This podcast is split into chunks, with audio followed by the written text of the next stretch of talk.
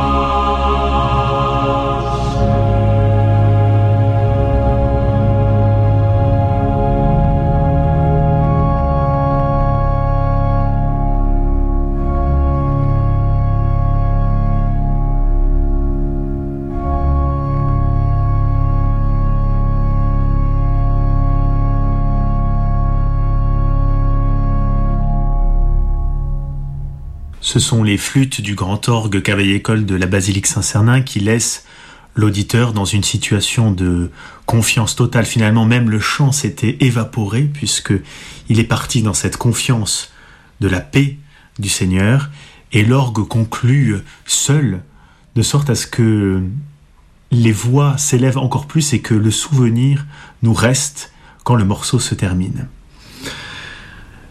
Voilà, nous en avons terminé pour ce cycle dédié à la messe. Si le format euh, vous a plu, nous en ferons un autre dans le courant de l'année. Je vous propose de nous retrouver la semaine prochaine autour d'un autre sujet bien palpitant qui mérite de s'y arrêter puisque nous les connaissons, nous les entonnons, nous les pratiquons. Il y en a des très célèbres, d'autres beaucoup moins. Et là aussi, le grand répertoire s'est penché sur la question des psaumes. Je vous souhaite une très belle journée. Présence.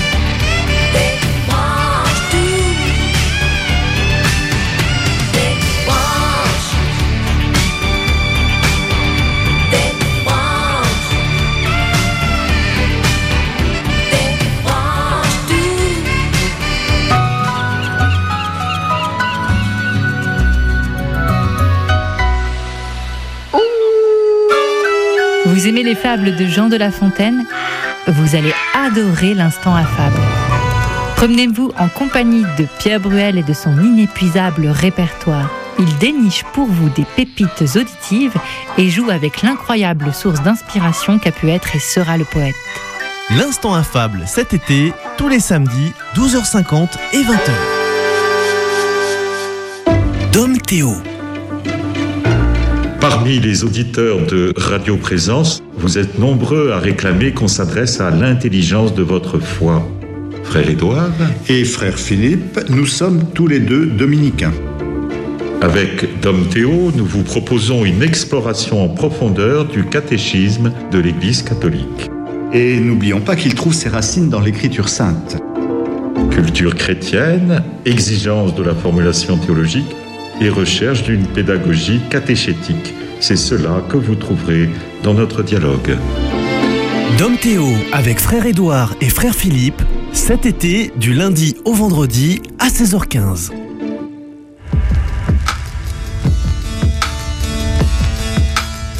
Les yeux au ciel. Les yeux au ciel avec Anne-Françoise Marie pour découvrir les merveilles des étoiles. Aujourd'hui, je vous propose une émission un peu particulière. Voilà longtemps que je voulais vous parler des débuts de notre univers, mais le sujet est relativement compliqué. Alors, je me suis adressé à des professionnels. Je me suis rendu à Tarbes pour interviewer Rémi Cabanac, qui est astronome à l'IRAP, l'Institut de recherche en astrophysique et planétologie.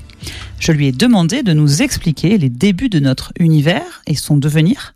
Cette discussion nous a mené jusqu'à parler de matière noire, d'énergie noire et des études en cours pour prouver leur présence et mieux connaître leurs actions.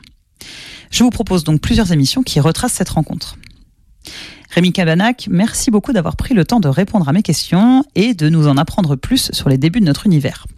Alors, quand est-ce que la théorie actuelle des débuts de notre univers, le Big Bang, a commencé à naître dans l'esprit des astrophysiciens? Alors la cosmologie, c'est une, une c'est une matière, c'est une théorie qui est extrêmement récente dans l'histoire de, de l'astronomie, qui, qui, est une, une, une, science très ancienne, et elle a vraiment commencé à devenir scientifique qu'au tout début du XXe siècle. Hein. Avant ça, c'était vraiment euh, des hypothèses plus mythiques qu'autre chose. On avait quelques idées, mais c'était pas vraiment. Euh... Bah si, si c'était scientifique, mais on avait on avait aucune observation. Et donc il y avait beaucoup d'idées, mais pas beaucoup de moyens de réfuter ces idées. Donc la science a avance par réfutation successive, hein, donc on avait beaucoup d'idées, mais on savait pas trop quoi faire avec. Et donc les premières, euh, les premiers questionnements sur euh, l'univers et son immensité ont commencé avec les méthodes de mesure, où on s'est aperçu que les galaxies, euh, notre galaxie elle-même, était qu'une toute petite partie de notre univers. Hein, et là, on était vers la fin du 19e siècle, début du 20e siècle.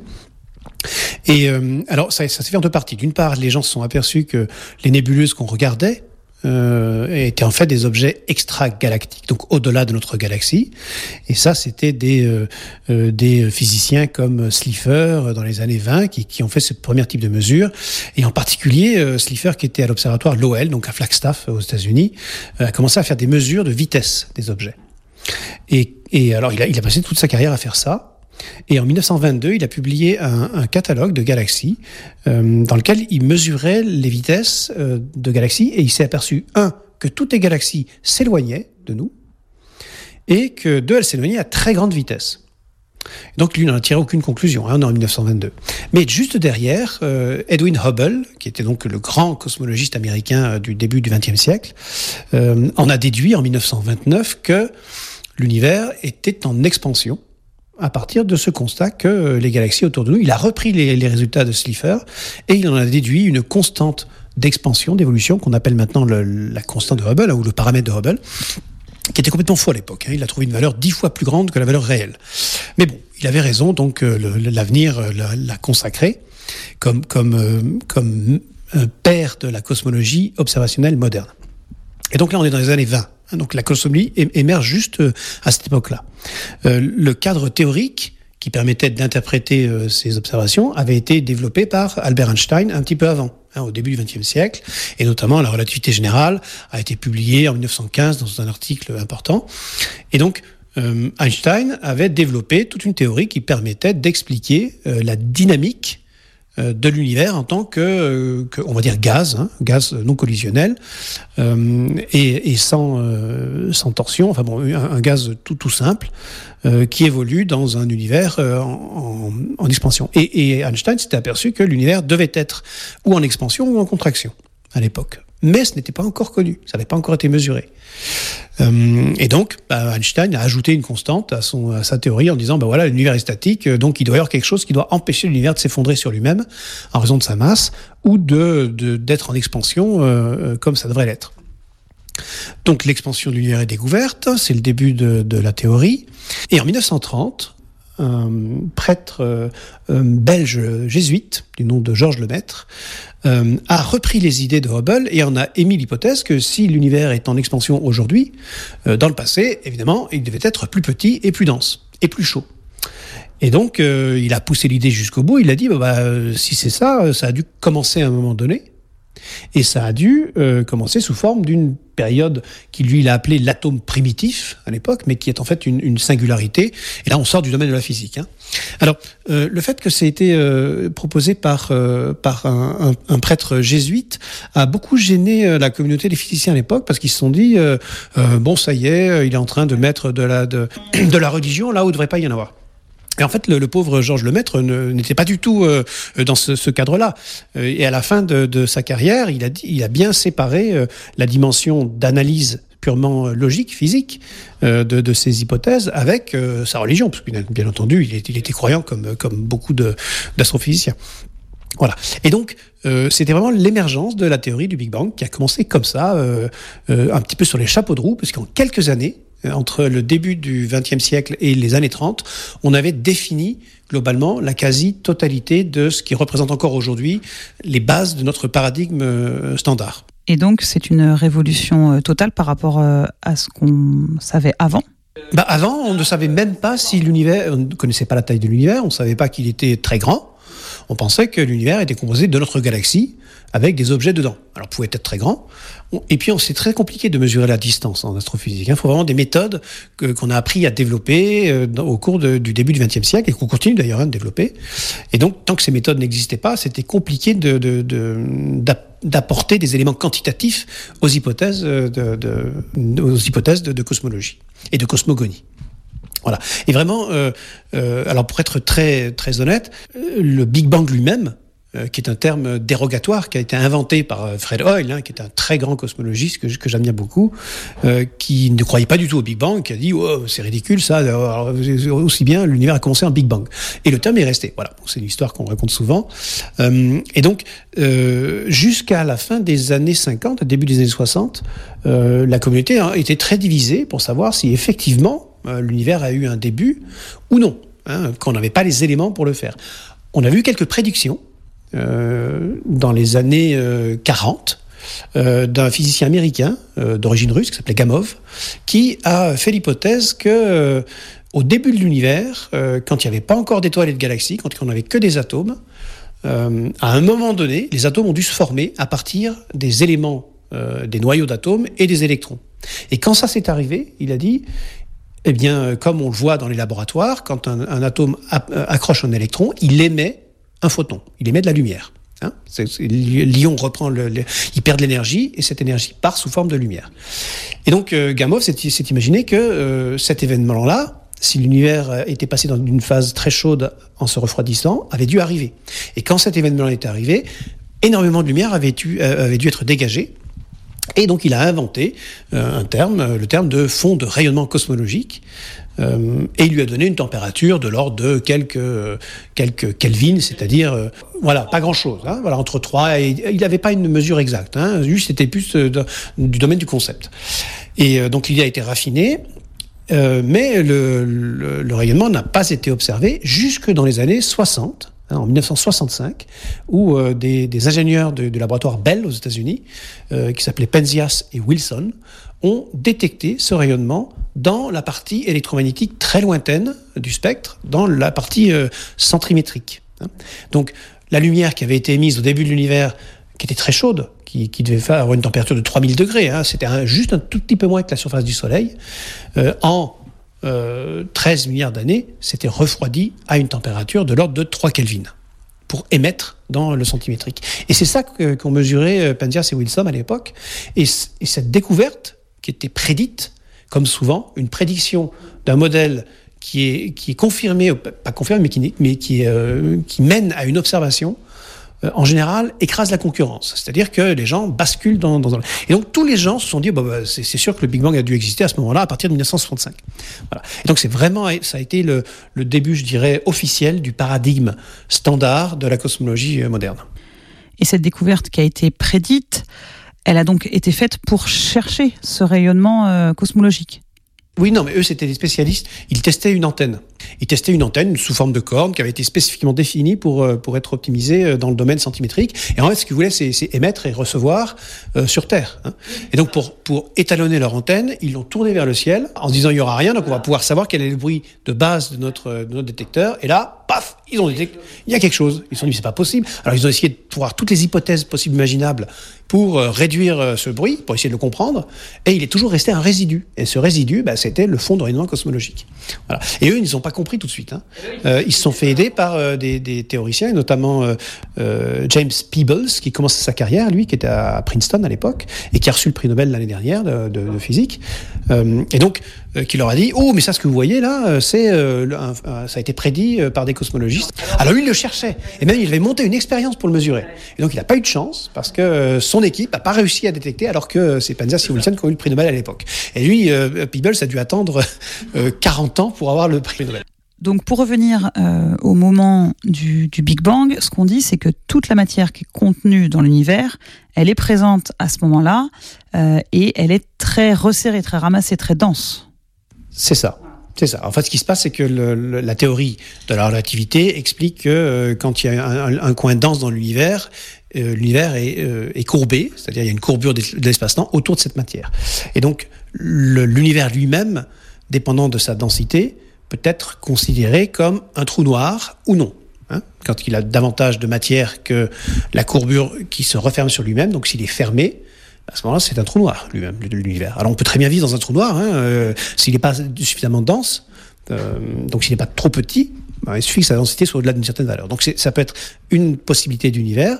Euh, si l'univers n'a pas assez de matière, à ce moment-là, il est ouvert. La, la, la, la courbure spatiale est vers l'extérieur. Euh, et puis, euh, il y a euh, un univers intermédiaire où il a une densité critique exacte qui fait que son expansion augmente et s'arrête à l'infini. Alors, pour répondre directement à la question sur la matière, les hypothèses aujourd'hui de théorie quantique poussée, euh, propose que la matière a été créée un tout petit peu après le, début de la singularité, à un moment dans l'univers où les éléments apparaissent euh, sur euh, une fois que la matière a été créée, matière énergie. Hein, euh, ça n'évolue plus pour ce qui est de la matière normale et euh, la matière noire. Je vous remercie beaucoup Rémi Cabanac pour ces explications très claires sur le début de notre univers et je vous propose de vous retrouver très vite pour parler de ce dernier sujet que vous avez évoqué, celui de la matière noire.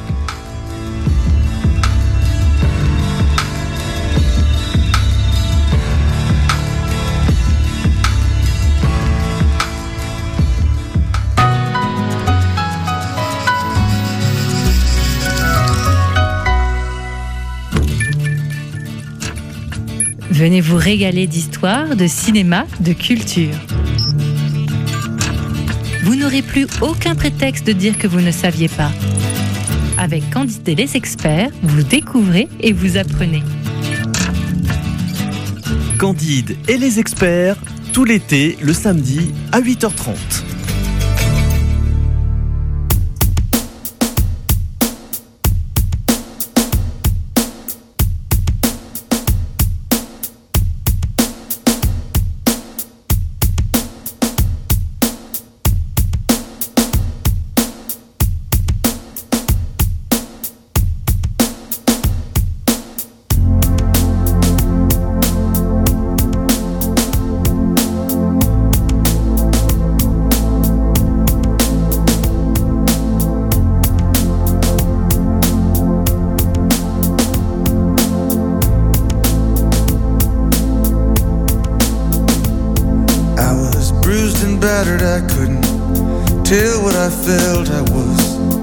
Unrecognizable to myself. I saw my reflection in a window and didn't know my own face. Oh, brother, are you gonna leave me wasting away on the streets of Philadelphia?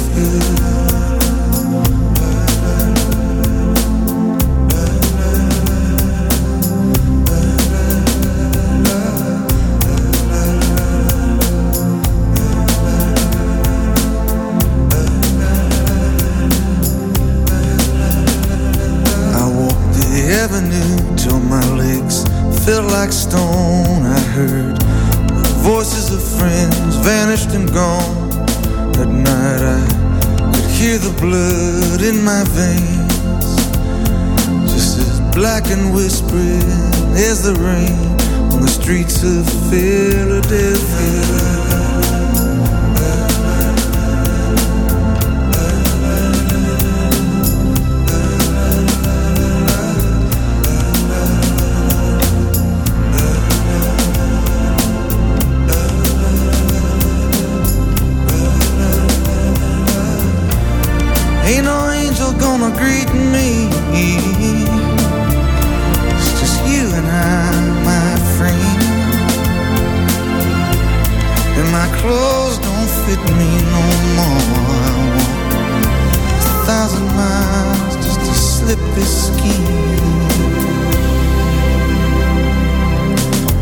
The night is falling, I'm awake. I can feel myself fading away.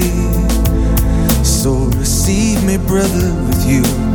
Faithless kiss, or will we leave each other alone like this on the streets of Philadelphia?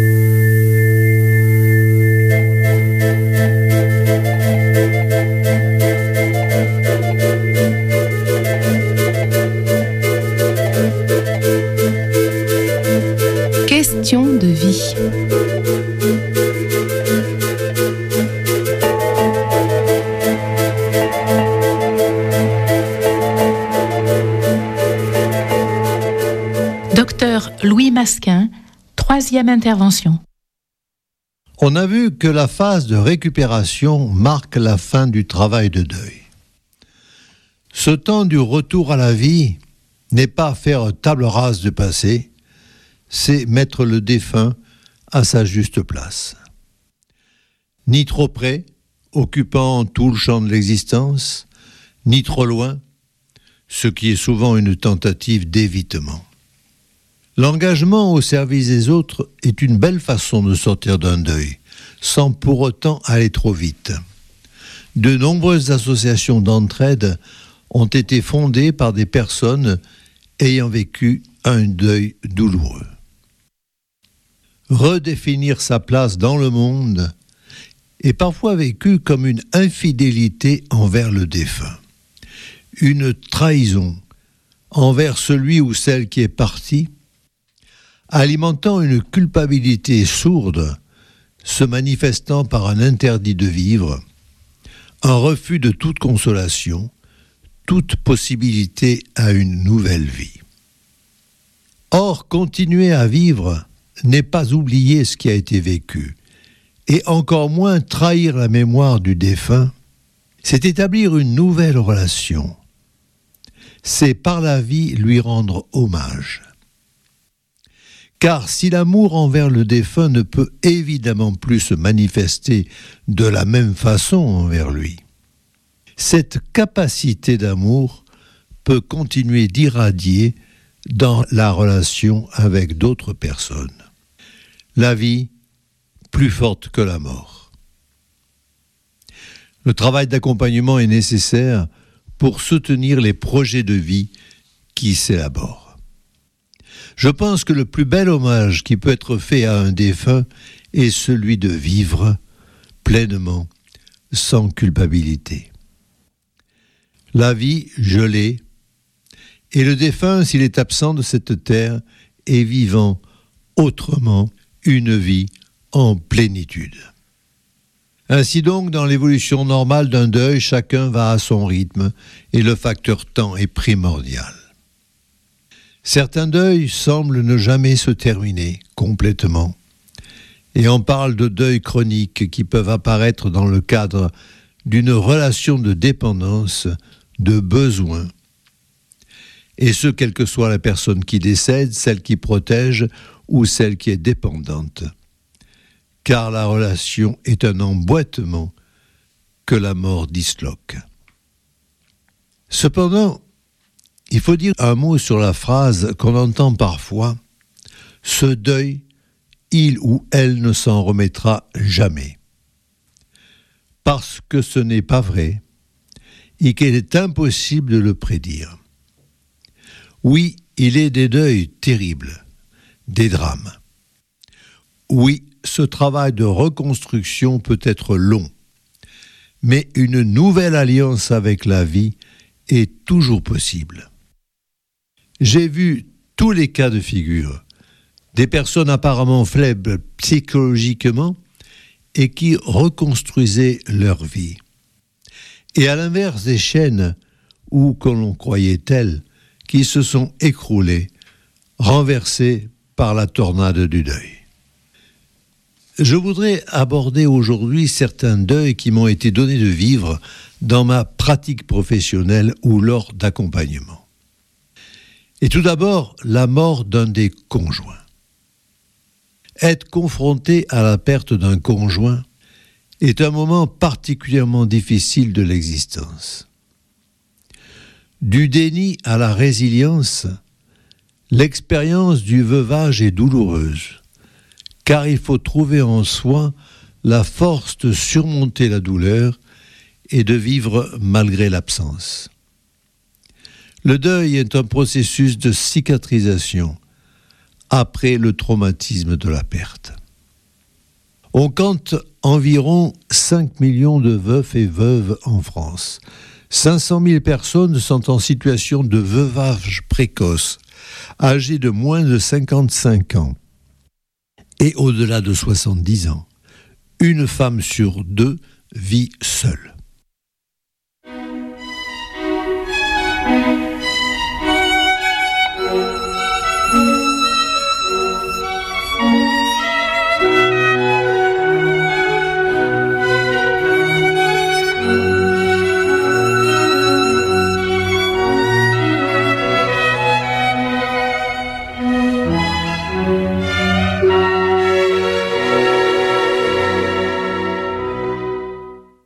Question de vie, docteur Louis Masquin.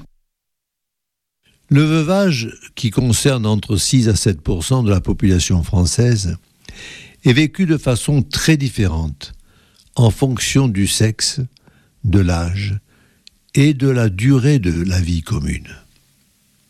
L'espérance de vie, qui est de plus de 5 ans pour la femme par rapport à l'homme, fait qu'il y a plus de veuves que de veufs l'homme supporte mal le veuvage, le sexe fort n'est pas celui que l'on pense. Il vit un deuil silencieux, ne s'autorise pas l'expression de ses émotions et a besoin d'action. Il peut plus facilement glisser dans un syndrome dépressif et le veuvage masculin est reconnu comme un facteur de vulnérabilité quant au suicide. Après une année de veuvage, 13% des hommes sont de nouveau en couple, contre 5% des femmes. Elles restent dans une plus grande fidélité aux défunts et ont besoin de plus de temps pour s'engager éventuellement dans une nouvelle relation. Surtout si vous êtes un jeune veuf ou une jeune veuve, il n'est pas rare que vous sentiez rapidement une sorte de pression de la part de votre entourage. Il souhaite que vous retrouviez une autre relation au plus vite, alors même que vous ne vous sentez pas du tout prêt ou prête à cela. Les gens ont parfois des paroles malheureuses, comme Tu es encore jeune, tu dois refaire ta vie. Cette phrase part certainement d'un bon sentiment, mais elle minimise la douleur de la perte actuelle. Je voudrais aborder un court instant le problème des mesures sanitaires prises lors de l'épidémie du Covid. Beaucoup de personnes sont mortes isolées, seules, soumises à l'aléa des services hospitaliers, même si le personnel soignant a fait son maximum auprès des malades et des familles. Ainsi, de nombreuses personnes endeuillées n'ont même pas pu revoir leurs proches disparus, mettre une image, garder un visage. Même si les mesures ont été assouplies, les obsèques sont restées dans un cercle limité. Or, le deuil est un fait social et il n'a pas pu se faire. Les répercussions psychologiques de cette absence de deuil furent importantes. Avec le Covid-19, il y a eu un vrai problème au niveau des rituels qui n'ont pas été accomplis, alors qu'on a besoin de le faire dans toutes les cultures. Le travail de deuil a été rendu beaucoup plus difficile. Lors de l'épidémie, s'est posé le problème d'annoncer à un enfant la mort d'un parent ou d'un grand-parent. Il lui faudra dire les faits, utiliser les mots qu'il comprend